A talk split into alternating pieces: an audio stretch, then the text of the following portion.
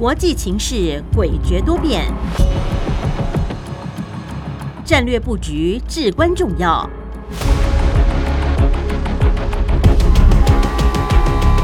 关心台海局势发展，请听汉声电台《国际战略风云录》。曾福生带您拓展国际视野，掌握先机。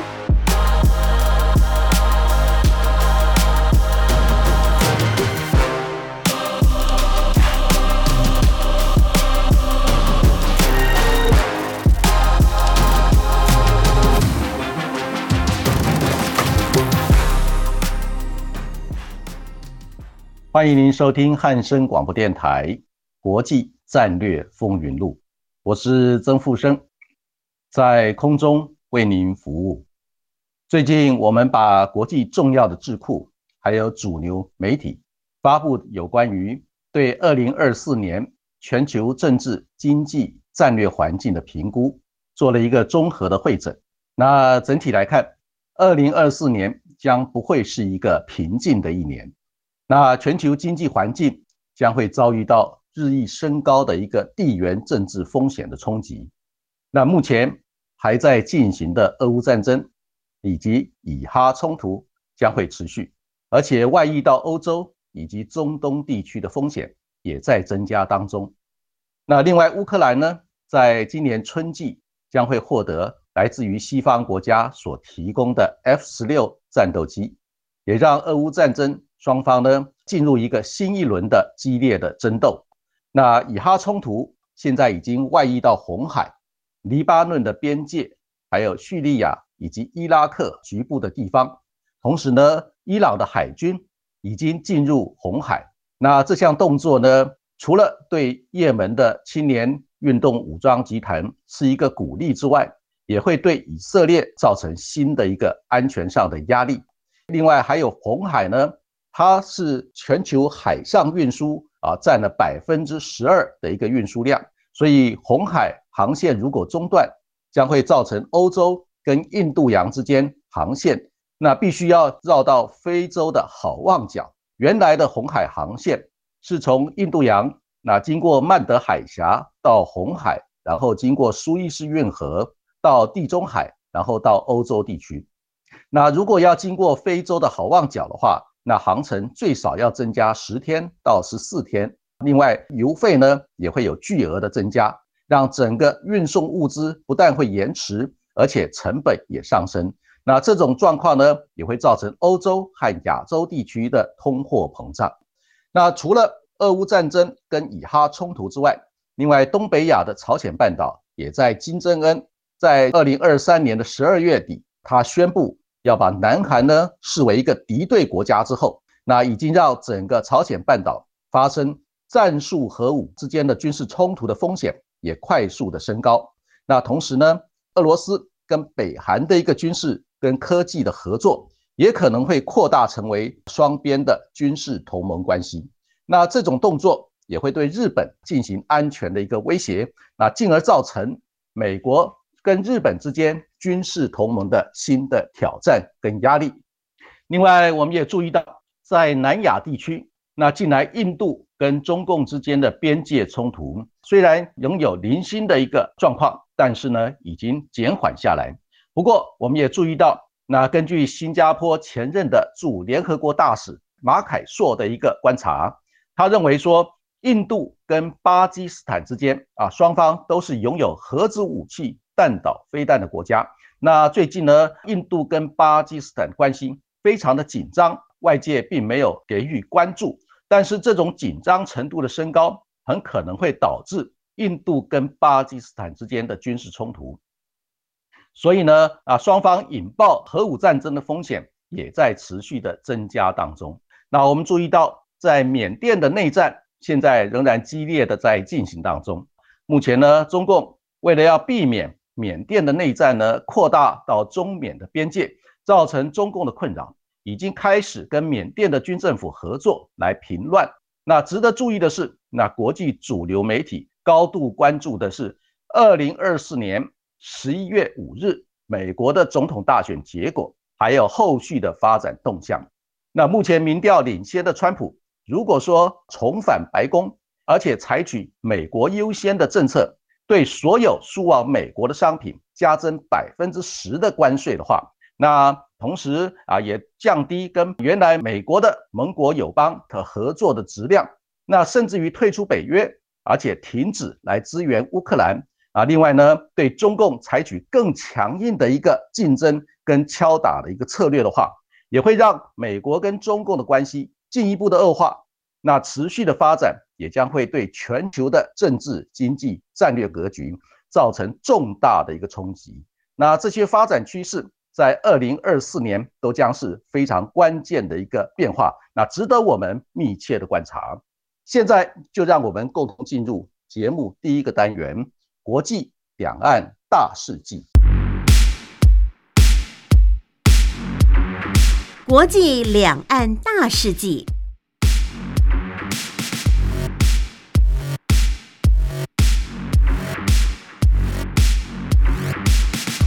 在本周的国际两岸大事记部分，首先，总统蔡英文表示，今年度国防总预算将达到六千零七亿元。我们必须要强调，和平要有善意，更要靠实力，而展现自我防卫的决心，就是国际社会共同守护台湾、维护台海和平稳定最重要的支柱。因此，维护台海及区域和平稳定。不仅是当前国际社会的共识，也是两岸共同的责任；不仅是台湾朝野政党的共同使命，更是台湾两千三百五十万人民的共同期待。国防部长邱国正指出，中华民国国军是国家安全的守护者，也是自由民主的捍卫者。除陆力战训维护国家安全外，同时也是我国自由民主永续发展坚强的后盾。邱部长强调，在确保国家安全的前提下，国军部队保持正常运作，依据《经常战备时期突发状况处置规定》，确实掌握周边海空域动态，让国人及官兵都能在安全稳定的状况下行使公民权利。美国白宫国安会发言人科比一月五日表示，美国支持台湾的民主与制度，持续关注外界可能试图干预台湾选举。科比强调，美国敦促台湾以外的各方不要干预台湾选举，让台湾能拥有自由、公平且民主的选举。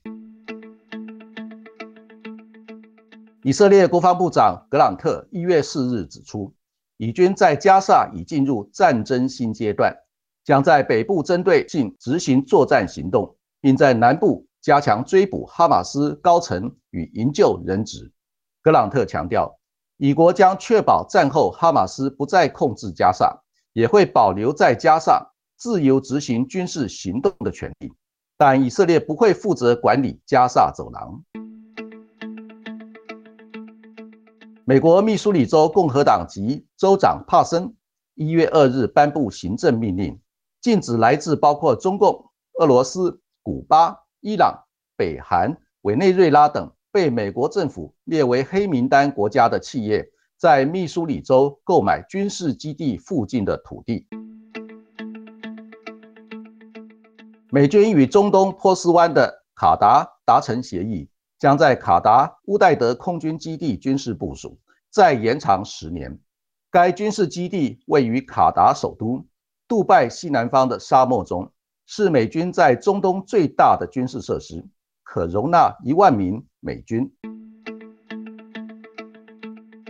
北韩金正恩在二零二三年十二月三十日表示，将南北韩定调为敌对国关系，要为随时可能爆发战争做好准备。南韩总统尹锡悦一月一日宣布，上半年将完成强化韩美延伸威慑体系，从源头封锁北韩的核威胁。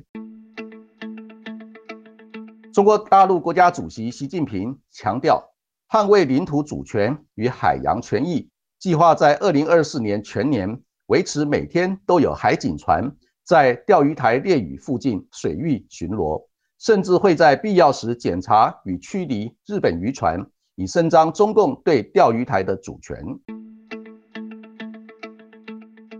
日本航空编号五一六客机一月二日傍晚降落东京羽田机场时，与日本海上保安厅飞机擦撞，陷入火海。日航机组人员在起火后几分钟内，运用九十秒法则展开疏散作业，成功让全机三百七十九人脱困，被视为奇迹。中共火箭军前司令员李玉超等九名将领被拔除全国人民代表大会代表以及委员会委员资格。这些负责监督飞弹、核弹的火箭军以及装备部门有多人中箭落马，被认为与涉及军备采购弊案有关。而且风暴尚未平息，凸显共军根深蒂固的贪腐现象，已经对习近平造成严重挑战。以上就是本周国际两岸大事记的主要内容。欢迎您继续收听节目第二个单元《洞见战略风云》。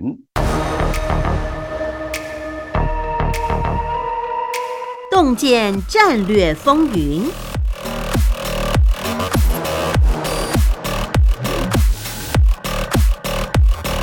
欢迎您回到汉声广播电台《国际战略风云录》，我是曾富生。在空中为您服务。今天节目第二个单元“洞见战略风云”，我们第一个要探讨的课题是有关澳洲跟美国还有中共之间双边关系的变化。那我们注意到，自从澳洲的总理艾班尼斯在二零二三年的十月下旬以及十一月的上旬，先后的走访美国华府还有大陆的北京，那与拜登总统以及习近平进行双边的会谈。那澳洲呢，倾向于采取安全靠美、经贸亲中的一个状态，越来越明显。在应对美国跟中共两强的一个战略竞逐诡谲化的一个趋势下，那澳洲呢，倾向于采取那战略自主，同时呢，希望在美中两边左右逢源的一个新结构。那我们注意到，澳洲的贸易部长法瑞尔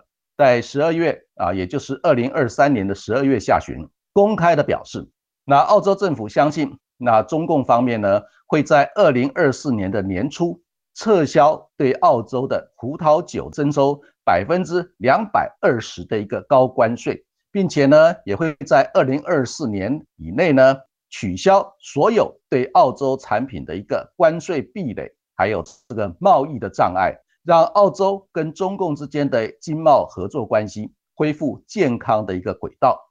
那澳洲跟中共之间的一个经贸关系，就我们统计的数字来看的话，每年有高达两千两百亿美元的一个双边贸易的金额。那澳洲对中共方面有高度的一个粗糙，那双方的经贸也有高度的一个互补性。那澳洲有大量的原物料、矿产，还有农牧的产品可以输往啊中国大陆，而中国大陆也需要澳洲这些原物料、矿产。还有这个农牧产品来满足中国大陆内部的需要，所以从这个角度来看，那澳洲跟中国大陆之间的一个双边贸易关系有高度的一个互补性，而且呢对彼此都有好处。那同时呢，那澳洲的总理亚伯尼斯，他曾经在二零二三年的十月下旬呢，亲自的到美国华府访问，同时呢也拜访了拜登总统，还有美国的参众两院的国会领袖。那在这个访问的过程里面呢，那澳洲除了要提升跟美国之间的一个国防安全合作啊的一个内容之外，那这些国防安全合作的内容，除了要积极的巩固澳洲跟英国、美国之间的三方安全联盟，也就是 AUKUS 的一个架构，那同时要积极的来落实 AUKUS 的一个核潜舰的一个计划。所以呢，在这个状况之下。那澳洲的总理亚伯尼斯很希望呢，在去年二零二三年的十月下旬访问华府的时候，能够跟美国的总统达成具体的一个协议，让这个 AUKUS 的核潜舰计划能够顺利的一个推动。那在这个状况之前呢，那澳洲跟美国之间也曾经在二零二三年的七月举行澳美之间的一个外交跟国防的二加二的一个会谈。那在这项二加二的会谈里面，澳洲的外交部长黄英贤，还有国防部长马勒斯，跟美国的国务卿布林肯，还有国防部长奥斯汀，他们四位呢共同签署了一项很重要的国防科技合作的一个协议。在这一项美国跟啊澳洲之间的一个国防科技合作协议的主要内容呢，就包括啊两国要合作来生产飞弹，还有多管的火箭系统，同时要增加双方之间军机、战舰还有潜舰的一个人员的交流合作，跟美方的一个在澳洲的轮调驻防的一个部署。另外呢，双方也会增加彼此之间在后勤资源上面的一个合作。同时呢，美国也协助澳洲在澳洲、澳大利亚呢设置重要的一些关键物资，还有战略物资跟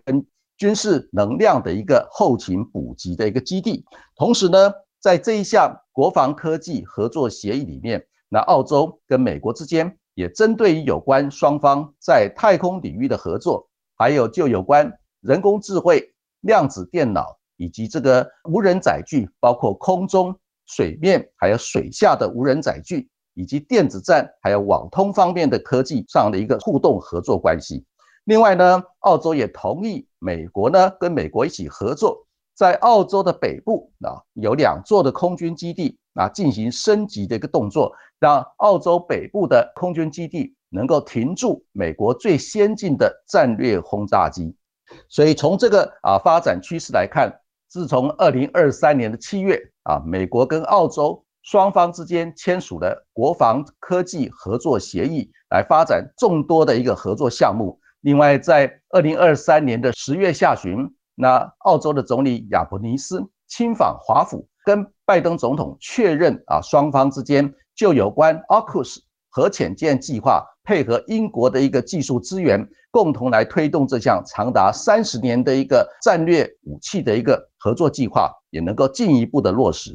所以从这个角度来看，那澳洲方面除了跟中国大陆之间就有关双边的一个经贸合作关系，在去年的十一月上旬，跟这个中共的总书记习近平，还有大陆的国务院总理李强双边的会谈里面获得了确认，那也显示出澳洲政府它将采取。安全靠美，靠向美国，经贸啊轻中的一个新政策正在积极的落实当中。所以呢，我们整理一下呢，就有关澳洲跟在美国跟中共之间战略竞逐的一个大的格局之下，他所积极推动的一个新策略。那这个新策略呢，其实可以溯源到二零二二年的五月，在二零二二年的五月呢，啊，现在执政的澳洲的工党政府。那在国会大选里面打败了原来执政的保守党政府，也就是由前任的总理莫里森所阻隔的一个澳洲的保守党政府。那在澳洲工党政府艾班尼斯阻隔之后呢，他们逐渐的要推动整个澳洲对美国还要对中共的一个政策的主轴。那在过去，澳洲的保守党。莫里森政府呢，他是配合美国对中共呢采取强硬的一个敲打中国的一个政策。那艾班尼斯上台之后，他准备要来逐渐的调整这种强硬的敲打中国政策。那艾班尼斯上台之后，他积极的强调，澳洲不再从与中共竞争的一个角度来处理双边的关系，而是要从澳洲利益的一个角度，弹性的来处理澳洲跟美国。澳洲跟中共，还有澳洲跟日本等重要国家的一个关系，那让澳洲跟中共之间的关系逐渐的回温。但是这个回温的过程呢，也面临了很多分歧的议题。那这些分歧的议题，主要就来自于美中之间战略竞争激烈化所产生的一些啊现象，尤其是澳洲跟中共之间，就有关这个新冠疫情啊互相指责啊这个源头。另外呢。中共方面也扣押了澳洲人，把他们视为是一个间谍，这个拘押了两名重要的人士。那澳洲方面就表示严正的一个抗议，认为中共方面的动作高度的违反人权。所以呢，在二零二三年之间呢，虽然说澳洲跟中共之间双边的关系啊有逐渐回温的一个迹象，但是在有关新冠疫情的溯源，还有澳洲配合美国全面的封杀华为。还有中兴的网通设备、五 G 的网通设备，以及呢高度的谴责中共方面就新疆劳工人权的问题，还有香港民主化发展的问题，以及这个新冠疫情溯源的一个争执指责的问题，那所以在这些议题相互贯穿之下，凸显出在二零二三年的时候，整个澳洲跟中共之间的关系，虽然因为有双边经贸互动的一个需要而有回温的一个迹象，但是呢，因为军事战略还有这个人权议题，另外在科技战的封锁的问题上，也让澳洲跟中共之间的关系出现了相当程度的一个分歧。所以呢，在这个复杂的结构里面，那澳洲现在的总理艾班尼斯他公开的强调，到目前为止，澳洲身处在一个美中之间战略竞逐的一个大格局之下，美国仍然是澳洲最亲密的一个盟友，是最主要的一个战略伙伴，同时也是最大的一个双向投资的一个伙伴。那并且呢，他要继续的配合美国的一个印太战略。那艾班尼斯。在发表这项重要的一个政策宣示的同时呢，也公开的向记者们表示，那澳洲会在能合作的地方跟中共合作，在必要的地方跟中共保持分歧。那中国大陆是澳洲最大的一个贸易伙伴。那艾班尼斯他公开的指出，澳洲现在有百分之二十五的工作是跟澳洲跟中共之间贸易有关。所以呢，那艾班尼斯他公开的强调，稳定澳洲跟中共之间的关系对澳洲有利。所以呢，目前我们来看，现在执政的一个澳洲的工党政府，他基本上认为，那澳洲在国防上跟紧美国来应对中共势力扩张的一个威胁，确实可以保障澳洲的一个安全。但是呢，澳洲自己本身也要特别的注意。要尽量的避免卷入美国跟中共之间的一个战略竞争，让澳洲呢被迫要卷入战争。他如果说美国对中共关系趋向和缓，那澳洲就必须要预留转圜的一个空间，因为一旦美国跟中共之间的关系有所调整的话，那澳洲也可以跟着调整。所以整体来看呢，那澳洲的总理艾班尼斯。他在二零二三年的十月下旬访问美国之前，就先向中共示出提升双边经贸投资关系的一个善意。那在中共方面，在二零二三年的十月十一日释放了关押三年的陈磊之后呢，那澳洲政府也在二零二三年的十月二十日呢宣布不会取消中共枫桥在澳洲达尔文港价值五点零六亿澳元的一个九十九年的一个租约。所以从这些动作来看的话，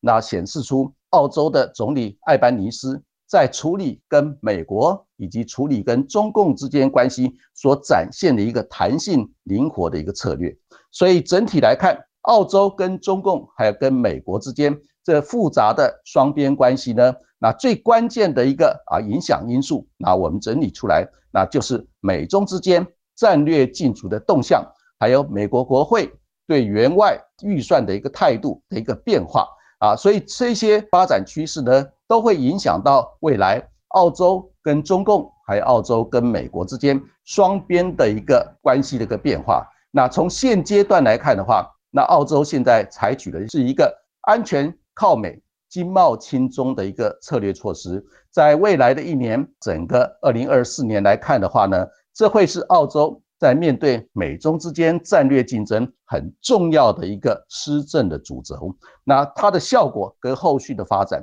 也值得我们持续密切的观察。那我们休息一下，再进入新课题的探讨。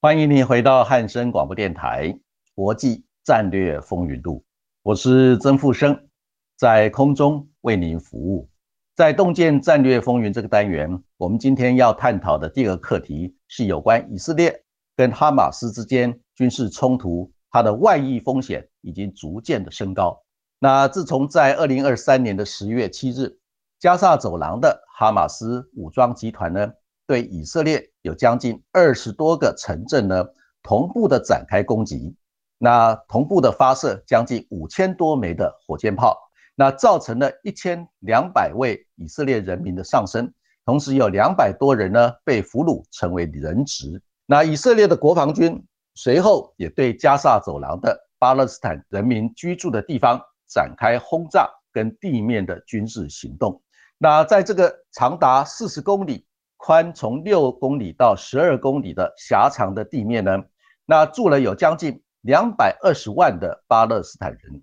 在经过将近三个多月的战火的蹂躏之下呢，已经造成将近两万多人的死亡，同时有一百九十万巴勒斯坦人呢无家可归，住在临时的帐篷里面，那也形成了严重的人道危机啊。那目前呢，以色列在国际社会舆论的压力下，采取了新的一个战略，它锁定哈马斯武装集团的领导阶层。还有哈马斯的战斗人员，那进行猎杀式的一个精准打击的一个动作，来避免呢狂轰滥炸造成巴勒斯坦地区的人道危机。那例如说，那以色列运用无人机跟无人机上的一个火力呢，还有特种部队，在黎巴嫩贝鲁特的郊区呢，猎杀了哈马斯武装集团的第二号的政治人物，同时呢。那以色列的情报机构 Mossad，他的局长最近呢公开的表示，那以色列将对哈马斯武装集团展开算账的一个行动，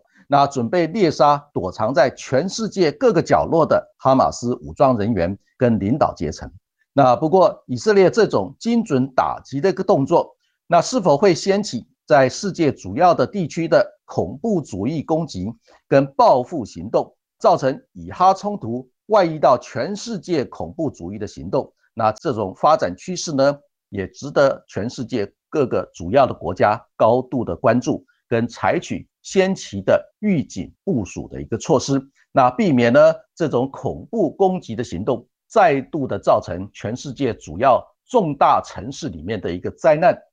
那我们也注意到，以色列的国防部长格兰特，他曾经在以色列的国会表示。那以色列现在正遭遇到来自于加萨走廊、约旦河西岸，还有黎巴嫩真主党以及叙利亚、伊拉克、也门这些亲伊朗的一个武装集团，还有伊朗自己本身，伊朗这个七面围攻的一个状态。那目前呢，以色列已经向六个面向的一个敌对力量展开明确的一个反应的行动。那如果说这些力量继续的挑衅以色列的话，以色列的国防部长格朗特他就表示，那以色列的国防军将不排除扩大军事的规模，那甚至于呢不惜直接的向这些敌对势力背后的主导者，也就是伊朗直接的开战。那所以我们注意到，在今年的一月四号，伊朗发生了大规模的恐怖攻击事件。有造成八十四人在纪念伊朗的前任的指挥官啊，军事指挥官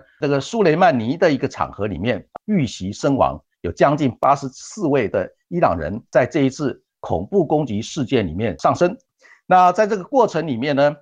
美国、以色列还有伊斯兰国的组织都互相的指控对方是这一次在伊朗恐怖攻击事件的一个主使者。让整个中东地区的局势呢，再度的陷入紧张的一个状态。所以呢，美国的国务卿布林肯，他在一月五号呢，就直接的前往中东地区访问，先跟这个土耳其的总统艾多根，还有土耳其的外交部长进行协商，希望呢，土耳其能够出力来协助这个安抚，或者是协助安置这个巴勒斯坦在加萨走廊的巴勒斯坦人。也希望那个土耳其的总统啊，能够跟阿拉伯世界的国家领袖，还有这个伊朗等国的一个领袖呢，进行沟通，来积极的化解整个以巴之间的一个冲突，还有中东地区可能扩大外溢战争效应的一个啊危机。所以呢，在这个状况之下，到目前为止，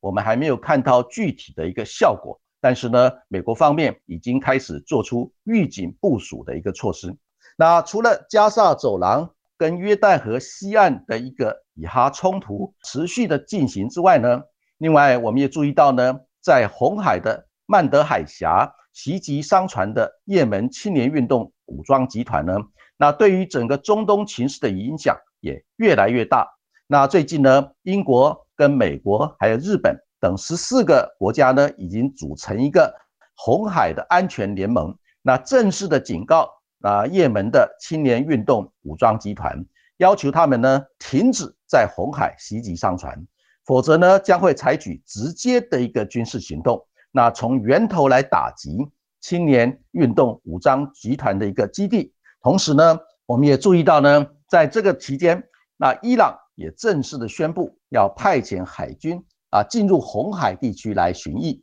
一方面可以支持那也门的青年运动武装集团的一个攻击商船的行动，另外一方面呢，也可以对以色列的安全造成进一步的威胁啊，因为那红海的源头源头呢，那跟以色列的边界是相当的接近，也会让伊朗海军的一个飞弹跟巡弋飞弹可以直接来攻击以色列的。本土，还有甚至于包括以色列重要的一个军事基地，那这种动作呢，也让以哈冲突啊、红海的危机啊进行挂钩，也让美国跟以色列保持高度的一个警惕。